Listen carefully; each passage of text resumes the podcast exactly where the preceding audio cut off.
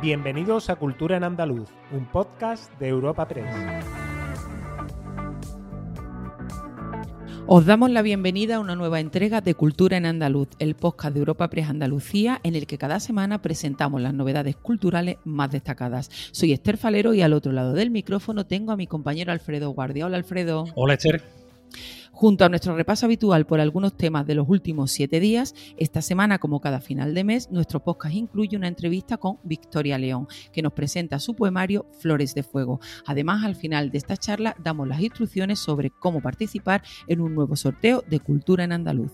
Este segundo libro de poemas de Victoria León consagra a su autora que ganó con su primera entrega, Secreta Luz, el Premio Iberoamericano de Poesía Hermanos Machado. Además, ha vertido al castellano alrededor de 50 títulos de autores, entre los que se encuentran Mary Chili, Oscar Wilde o Stevenson, y es autora del libro de aforismos Insomnios. Y ahora mismo tenemos el placer de saludarla en los micrófonos de Europa Press Andalucía. En nuestro podcast Cultura en Andaluz tenemos el placer de recibir esta semana a Victoria León para hablar de su segundo libro de poemas, Flores de Fuego. Ganadora del Premio Iberoamericano de Poesía Hermanos Machado con su primera entrega Secreta Luz, su nuevo libro reúne poemas escritos entre 2018 y 2022 y tiene la soledad como gran tema común. Bienvenida, Victoria. Muchas gracias, Esther. Buenas tardes. Buenas tardes. Eh, quería hacerte una primera pregunta que es general, pero es de dónde surge tu pasión por la poesía. Bueno, surge muy pronto, muy, y yo creo que de la fascinación que, desde niña eh, sentía hacia, por un lado, la, palabra, eh, la, lectura en voz alta del verso, de la poesía, era algo que me llamaba muchísimo la atención. Y por otro lado, el lenguaje metafórico, el lenguaje simbólico de, la poesía. Fueron dos cosas que siempre me atrajeron muchísimo, incluso antes de entender exactamente eh, qué eran. y bueno, de ahí tiene mi, pasión por la poesía. Y esto te viene desde pequeñita, ¿no? Te leía tu madre, pequeña, sí, sí. tu familia leía mi Abuela, mi abuela materna era una gran lectora, eh, una gran lectora eh, de, poesía y, a ella le encantaba, incluso antes de enseñarme a leer, que fue ella la que, la que me enseñó, por cierto, antes de, la edad escolar de, aprendizaje. Qué eh, me leía muchos libros en voz alta y, de ahí me viene la, afición. Es muy, una afición muy antigua, tuve ese, ese privilegio precioso.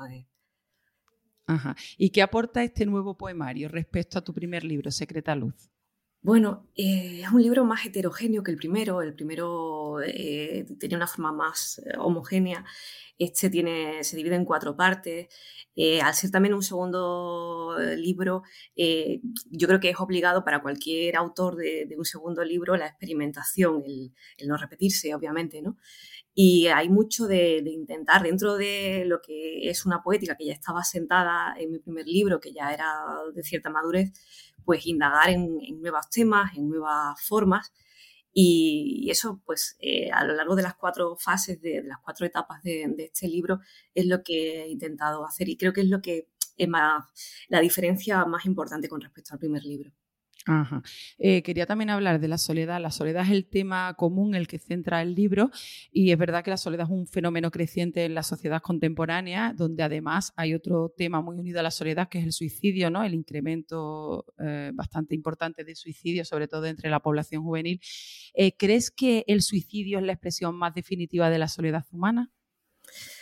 Es la más terrible y la más desoladora, desde luego. Sí, ¿verdad? sí. Y, desde luego es una, yo creo que es una llamada de atención a la, sociedad la que esas cifras nos están haciendo muy dignas de tener en cuenta y, de no mirar para otro lado. ¿Y puede ser la poesía una respuesta a este problema de la soledad con todas sus consecuencias? Yo creo que lo, lo, es desde su origen. Es una de las herramientas de comunicación más poderosas que ha encontrado el ser humano y aunque parte de la soledad, parte de esa mm, que es también tan, tan arraigada en el, en el artista, ¿no? Esa, ese estar un poco al margen de, la vida corriente porque es el lugar de donde se hace el arte, aunque luego el arte comunique precisamente con la vida corriente, con lo universal. Pero a mí me gusta pensar que la poesía es capaz de tender puentes entre soledades. De, eso, de hecho, el, título del libro, Flores de Fuego, eh, habla de puentes, de que esas flores de fuego son puentes que, que nos unen, unen nuestra nada eh, con, la, con la nada del mundo, dice literalmente el primer poema, para hacer que de ella nazcan flores de fuego. Ese es el milagro de la poesía, ese encuentro de, soledades que, permite a, los seres humanos. También quería preguntarte, pese a esta mala prensa que tiene la soledad, ¿no? En cierta manera, em, eh, a veces también la soledad es una decisión y hasta un principio para cierta gente, ¿no? O sea, de estos tiempos de comunicación constante, de, redes sociales. Eh, y también, en cierto modo, el, hecho de escribir proviene también de un poco de un gesto de soledad, ¿no? ¿No te parece? Sí, bueno, la soledad tiene, por supuesto, esa, esa doble vertiente que, que, tú dices. Una, cuando es obligada, por supuesto, cuando es dolorosa, cuando significa separación de, los seres queridos, eh, es terrible y es negativa. Eh, pero también hay una soledad que significa el libertad, que significa espacio de autoconocimiento, espacio de mm, distancia para, ver la, realidad desde fuera, para, entender nuestra, nuestra, propia existencia eh, sin interferencia, sin... Yo creo que, la soledad también es necesaria precisamente en estos tiempos de, hiperconexión y de, de esa esa escasez de, espacio propio que, las nuevas tecnologías, que tanto bueno tienen, pero también tienen ese peaje, eh, nos roban, pues eh, es importante también eh, defender ese espacio de, soledad necesario para crear, necesario para vivir con, con cierta serenidad y con cierta calma. Es increíble, ¿verdad? Que en este, y paradójico que en este mundo donde todo está hiperconectado, al final mucha gente se siente sola, siente esa soledad negativa por llevarlo, por llamarla de alguna manera, ¿verdad? Sí, porque en el fondo quizá el problema es que detrás de todo esto lo que late es una deshumanización eh, muy peligrosa que nos hemos acostumbrado a interactuar tanto a través de, de las redes sociales, de las pantallas, de, que hemos perdido una, la sensación de la, de la proximidad eh, real de, de, las otras personas que, que, nos rodean y con las que, nos, con las que interactuamos a diario. Eh, ese, lo que al mismo tiempo es un vehículo de comunicación, y por otra parte nos está apartando de, ¿verdad? sí. sí. está, no sé, eh, congelando un poco las relaciones. Y creo que eso debemos tenerlo en cuenta y, debemos luchar un poco contra esa tendencia, contra esa inercia.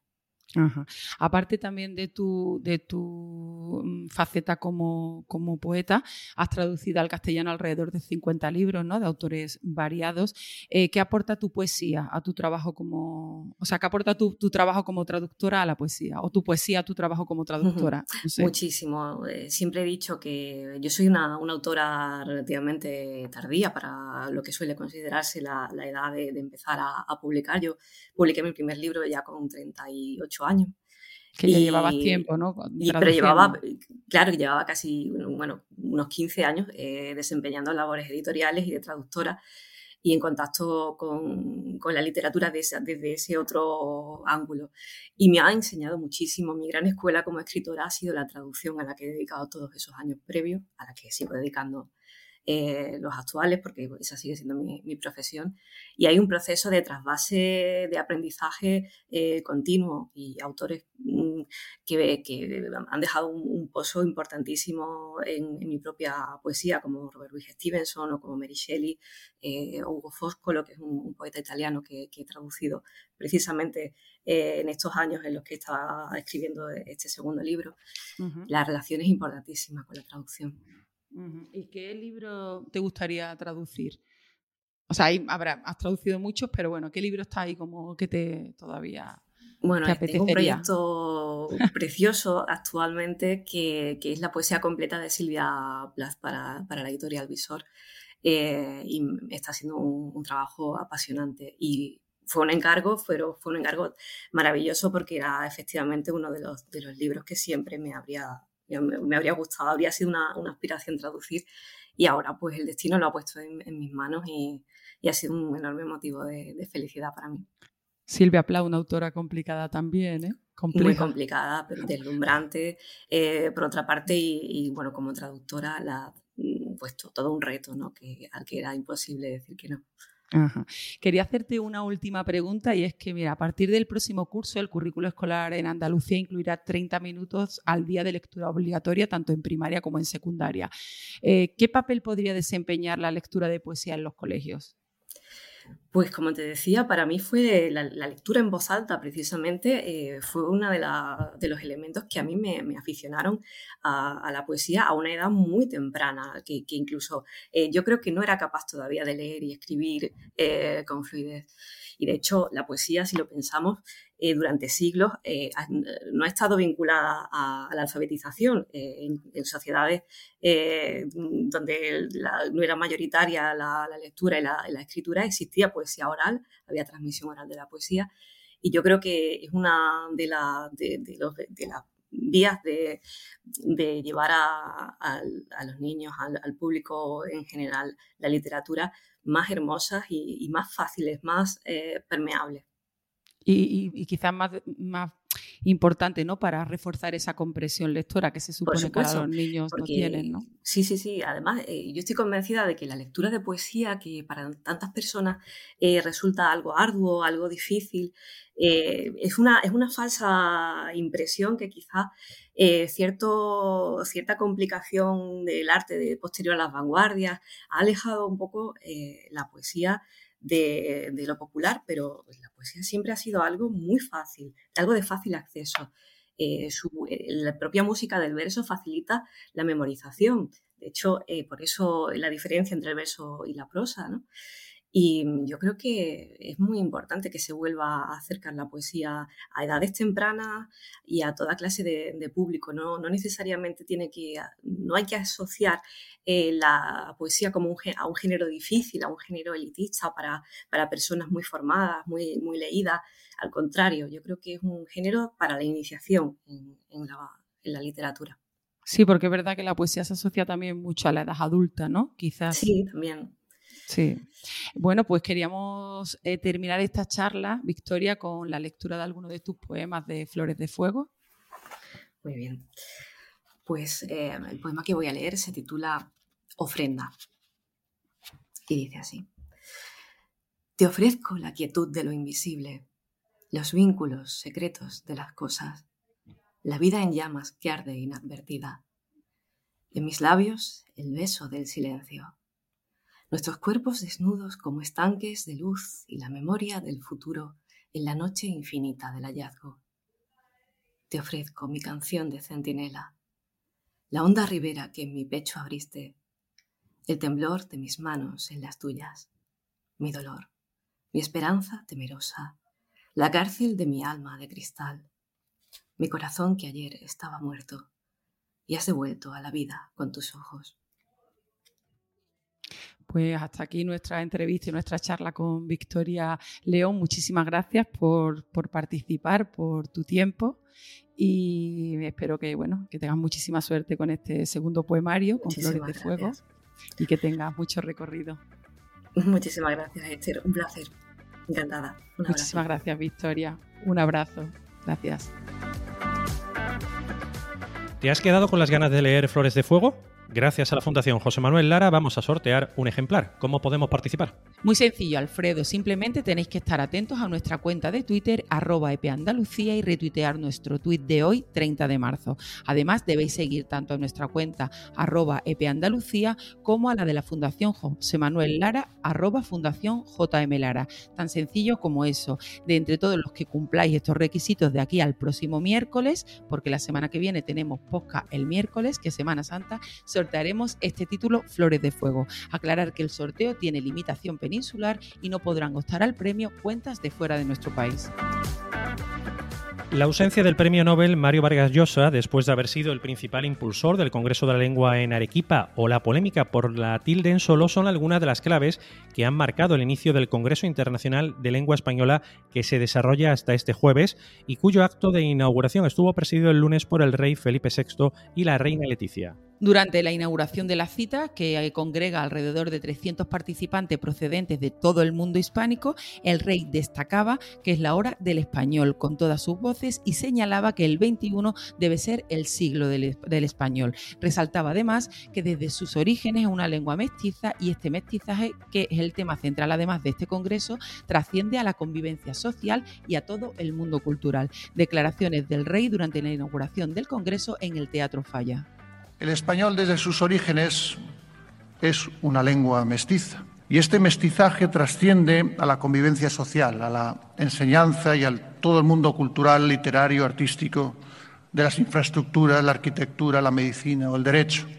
Y lo hace en todas las naciones que lo hablan, que lo hablamos.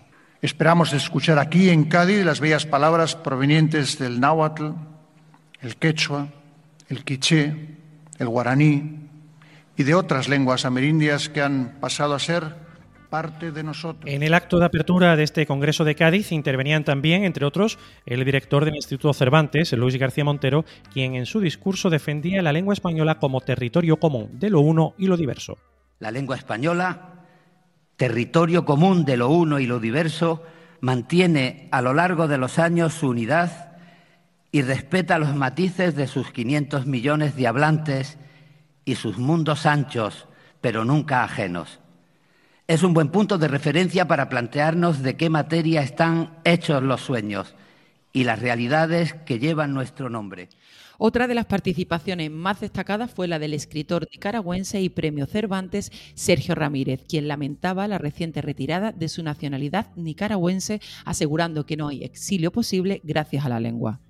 Si yo soy nicaragüense, lo soy a la manera de quien no puede ser otra cosa nicaragüense de mi lengua, que es la lengua en boca de todos, desde la que no hay exilio posible, porque la lengua me lleva a todas partes, me quita cárceles y destierros y me libera. La mía es una lengua sin fronteras, la lengua que nadie puede quitarme y de la que nadie puede desterrarme, la lengua que es mi patria. En el transcurso del Congreso de la Lengua se ha reivindicado la Constitución de Cádiz como referente de las naciones iberoamericanas. Además, la escritora María Dueñas ha defendido el uso del spanglish, asegurando que es un fenómeno al que no se le puede ni se debe poner freno, recordando aquella mítica frase Welcome to Rota, give me pan y call me tonto. Además, la RAE ha presentado una nueva edición del Diccionario Panhispánico de Dudas que aborda, por ejemplo, las grafías recomendadas en casos de tener que usar extranjerismo. Esta nueva edición también incluye los polémicos cambios al respecto de la escritura del solo, respecto a la que los eh, académicos inciden en que lo ideal es que nadie escriba lo escriba con tilde. Los raperos freestylers también han tenido hueco en el Congreso de la Lengua de Cádiz, reivindicando su labor como trovadores y con Quevedo como referente. Por su parte, la vicepresidenta primera y ministra de Asuntos Económicos y Transformación Digital, Nadia Calviño, ha asegurado que el gobierno está trabajando para que la lengua española ocupe el espacio que le corresponde en la nueva economía digital, apostando, eso sí, porque la inteligencia artificial piensa en español. Estamos desde el gobierno de España eh, impulsando el que nuestra lengua se suba al tren de la nueva economía digital. En particular, estamos aquí presentando uno de los proyectos estratégicos del Plan de Recuperación financiado con los fondos europeos Next Generation, el conocido como PERTE de la nueva economía de la lengua para que el español ocupe el espacio que le corresponde en la nueva economía digital. Por decirlo de forma comprensible, para que la inteligencia artificial piense. Y de la literatura a las artes escénicas, Company ha sido la gran triunfadora de la primera edición de los premios Thalía, logrando el galardón a mejor dirección de teatro musical, mejor espectáculo y mejor actor para Antonio Banderas. Además, otros creadores andaluces han copado estos premios. Así, Israel Galván se alzaba con el galardón a mejor intérprete masculino de danza por Seises, al igual que Rocío Molina en categoría femenina por Vuelta 1. A mejor espectáculo de danza se llevaba el galardón de Sherezade del Centro Coreográfico María Pajes y el cordobés Antonio Ruz conseguía el premio en la categoría de mejor coreografía por Farsalia. Antonio Banderas habla de los premios Talía. Bueno, los premios en, definitiva y al final del asunto es un, es una forma de agradecer el trabajo de compañeros. Y en este caso de compañeros porque los premios los concede la academia, que somos pues los profesionales de esto, ¿no?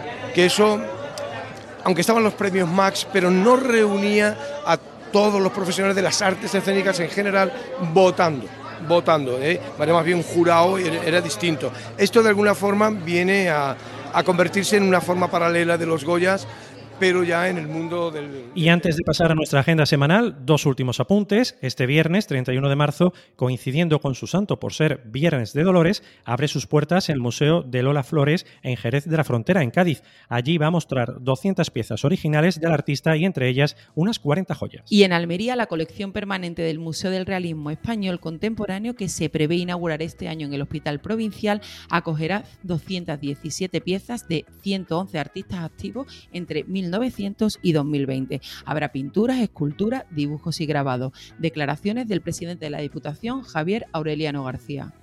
La Diputación de Almería ha iniciado los trámites para que la Fundación Ibáñez Cosentino se haga cargo de la dirección artística y la gestión del Museo del Realismo Español Contemporáneo, que irá instalado, como todos los almerienses saben, en el edificio restaurado, rehabilitado del Hospital Provincial. Esto va a significar no solo que va a haber una gran exposición permanente de 217 piezas de 111 artistas realistas españoles eh, desde 1900 a 2020, sino también eh, la dinamización cultural con exposiciones eh, temporales, pero también, como digo, con actividades culturales durante todo el año.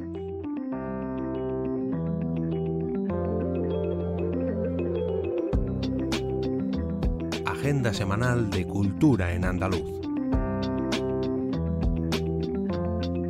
Para los que decidan pasar la Semana Santa en la capital malagueña, el Museo Picasso abrirá todos los días en horario ininterrumpido de 10 de la mañana a 7 de la tarde. En su interior aguarda a los visitantes Pablo Picasso Nueva Colección. Y de Málaga nos vamos a Córdoba.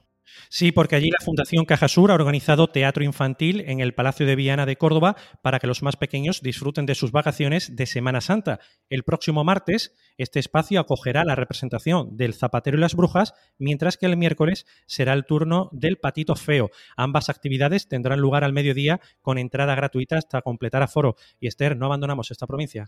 Sí, seguimos con iniciativas culturales para esta Semana Santa. Un total de 11 patios cordobeses abrirán sus puertas en la tarde del día 6 de abril para celebrar la tercera edición de los patios en Jueves Santo. Se recupera así la antigua tradición de abrir los patios cordobeses en esta fecha. Los visitantes pueden visitar talleres y degustar dulces típicos, así como disfrutar del cante de saeta en estos espacios singulares de la ciudad cordobesa. Y en Granada se puede disfrutar hasta el 25 de abril de los acústicos del Rey Chico, ciclo de de clases abiertas al público de los cursos técnicos de iluminación y sonido. Este lunes será el turno de Umami, que ofrece una fusión de sonidos como la salsa o el son, mientras que el martes se podrá disfrutar de la actuación de Rama, que trae toques de rock y mucho groove. Ambos en el Centro de Formación Escénica a las 8 de la tarde y con entrada libre hasta completar aforo. Volvemos ahora a Córdoba, donde el Museo Arqueológico acoge desde esta semana y hasta el 30 de abril la muestra Dobles Miradas en el Baño, en colaboración con el Museo de Bellas Artes. Los visitantes podrán disfrutar de una de las piezas más representativas del espacio, la Afrodita agachada, junto a una aguada del pintor e ilustrador Ángel Díaz Huerta. Nos trasladamos hasta Cádiz. Sí, porque allí esta semana se ha inaugurado en el Castillo de Santa Catarina la exposición Nebrija, el orgullo de ser gramático, que podrá visitarse hasta el próximo 25 de junio. Esta muestra ofrece un recorrido divulgativo a través de 15 paneles sobre la vida y la obra del gramático español a partir de la exposición que presenta hasta el 9 de abril la Biblioteca Nacional de España en Madrid. Y cerramos también en Cádiz, si te parece, porque el Centro Unicaja acoge este jueves 30 de marzo a las 7 y media de la tarde el concierto conferencia Cantando lo que se pierde, que describirá episodios de la vida del poeta Antonio Machado y que estará conducido por el hispanista Ian Gibson junto al pianista Tommaso Cogato y el barítono Luis Santana. Hasta aquí nuestro podcast Cultura en Andaluz de esta semana. Disfrutad mucho de la Semana Santa y os esperamos el próximo miércoles en una nueva entrega de Cultura en Andaluz. Despedimos esta entrega de Cultura en Andaluz invitando a todos nuestros oyentes a descubrir el resto de episodios de este podcast, así como todo el catálogo de programas de nuestra red a través de europapress.es barra podcast. Recuerda que además todos ellos están disponibles en las principales plataformas de podcasting.